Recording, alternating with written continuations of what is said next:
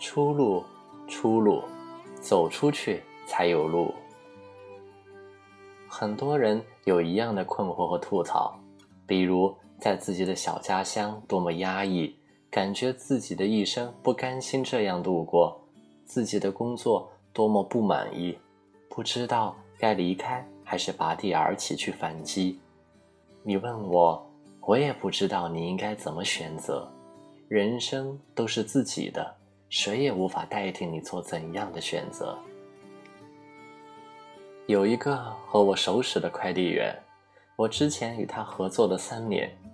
最开始合作的时候，他负责收件和送件。我搬家的时候，他帮我安排过两次公司的面包车。有时候他送件会顺路把我塞在他的三蹦子里，当货物一样送我回家。他时常跟我提起在老家农村种地的生活，以及进城之前父母的担忧，还有村里人。为他描绘的可怕的城里人的世界。那时候的他，工资不高，工作辛苦，老婆怀孕，孩子马上就要出生，住在北京很郊区的地方。一定有很多人想说，这还在北京混个什么劲儿啊？但他每天都乐呵呵的，就算把快递送错了也乐呵呵的。某天。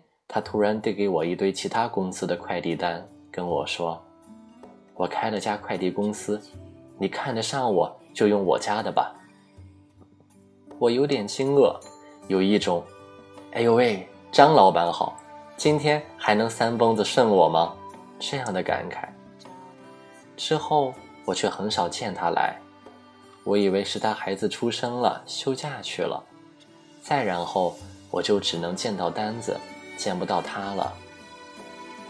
某天，我问起他们公司的快递员，小伙子说：“老板去上海了，在上海开了家新公司。”我很杞人忧天地问他：“那上海的市场不激烈吗？新快递怎么驻足啊？”小伙子嘿嘿一笑说：“我们老板肯定有办法呗，他都过去好几个月了，据说干得很不错呢。”那老婆孩子呢？孩子不是刚生还很小吗？一起去上海了。那个瞬间，我回头看了一眼办公室里坐着的各种愁眉苦脸的同事，并且举起手机的黑屏幕照了一下我自己的脸。一股人生已经如此的艰难，有些事情就不要拆穿的气息冉冉升起。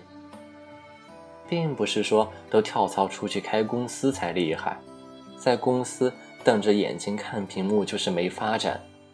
我是想说，只有勇气才能让自己做出改变。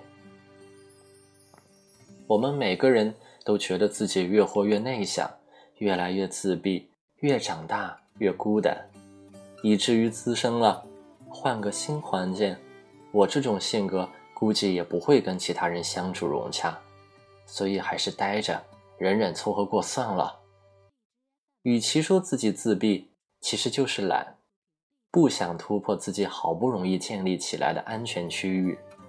于是大家都活在了对别人的羡慕、嫉妒、恨与抱怨生活不得志中，搞得刚毕业的学生都活得跟三十岁一样。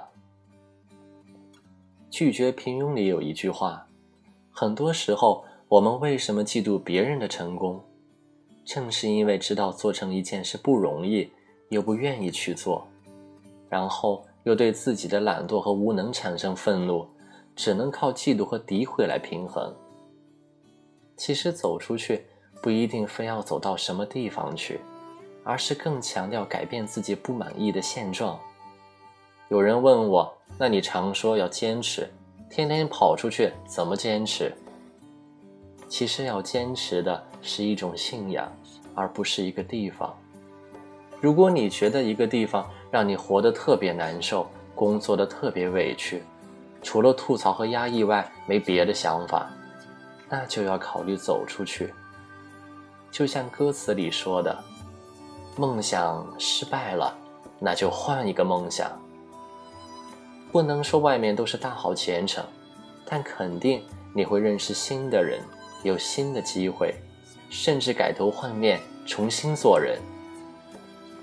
很多人觉得在一个公司做不下去了，需要思考下是不是自己能力有问题。职场上的合适不合适，有很多可能性和干扰因素，不仅仅是能力的事。谁说他在这里干不好，去别的地方也不行呢？想想，真的是这样。职场上总能见到在一个地方待不下去，而在另一个地方就如鱼得水的人。有时候走出去，不仅仅是找到新机会，更重要的是找到合适自己的位置，树立起人生新的自信与欢乐。别在同一个地方折磨自己太久，别跟自己长时间过不去。出路，出路，走出去了，都是路。